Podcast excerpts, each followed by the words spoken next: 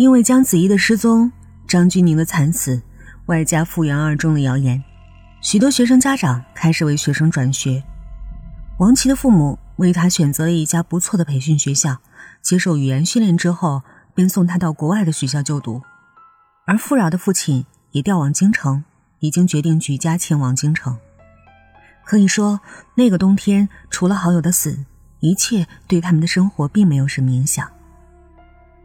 王琦再见富饶那天已经是初春，照旧是商场，两人徘徊在各色柜台上，发卡、手表、包包买了一堆。只是这些东西他们上学都没带过，甚至偶尔私下也不曾任意搭配。自开始懂事，他们的青春就被埋在题海里，连头都不能抬。可他们并不后悔，每个人的青春都是这个样子，直至发生。那件事情，他们的世界才被彻底的颠覆，他们这才明白，自己活着不过就是一件完美的不能碎掉，即便碎掉，也要拼好，让人觉得依旧完美的摆设。那样的他们，没有生命，没有未来，甚至连尊严也早已成为奢侈，所以，还怕什么呢？那天，两个小姑娘告别的时候，击掌立誓。然后在周文静死掉的那个十字路口分别，王琦向左，富饶向右，似乎人生自此别过。若命运之神不惩戒他们的罪恶，他们会好好的活下去。但是在警局翻看有关复原二中与案子相关的所有信息之时，老姜发现，在周文静惨死之前，复原二中有一位数学老师失踪，至今下落不明，而那个老师。是周文静的班主任。数学老师失踪之后，学校一度怀疑因为压力离职，只是老师的家人却报失踪，至今还没下落。老师失踪，学生被撞，两个女孩惨死，而王琦和傅饶又为什么会如此平静的面对好友的离世？联系学校打算重新找两个女孩谈话的时候，学校告诉老姜，王琦和傅饶已经办了转学手续。两个女孩即将离开杭城，直觉告诉老姜，他们如果离开，这个案子或许永远也不会解开了。所以在那个初春的下午，老姜带着小警察找到了富饶家。再次见到富饶的时候，小女孩坐在椅子上，面前是程罗儿的习题，依旧是平淡的回答，找不到任何线索。老姜在富饶的卧室徘徊起来，宽敞的卧室。整面墙都是书柜，而书桌上摆着五个女孩的合照。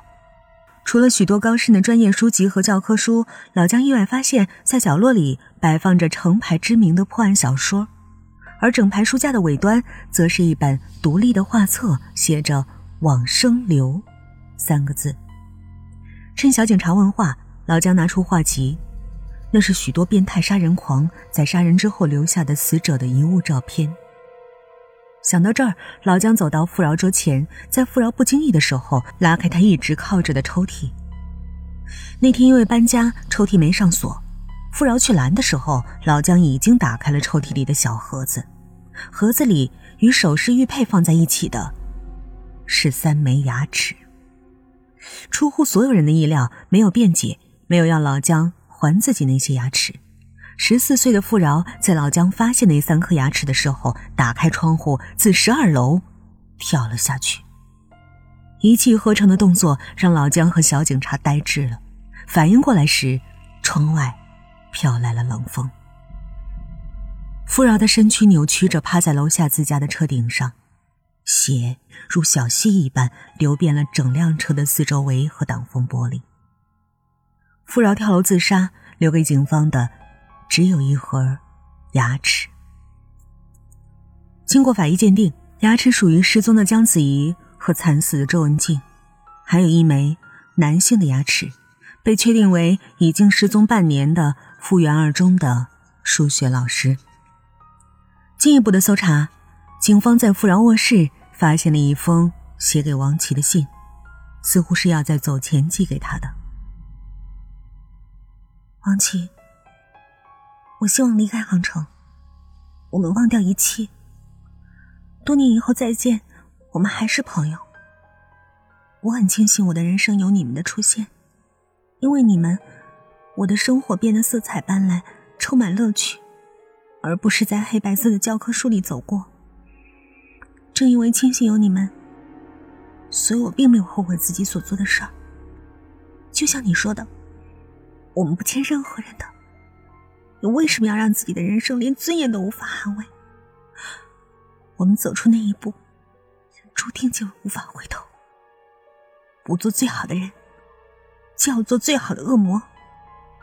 我想我们做到了。事到如今，我什么都不怕。我只是不明白周文静为什么会死。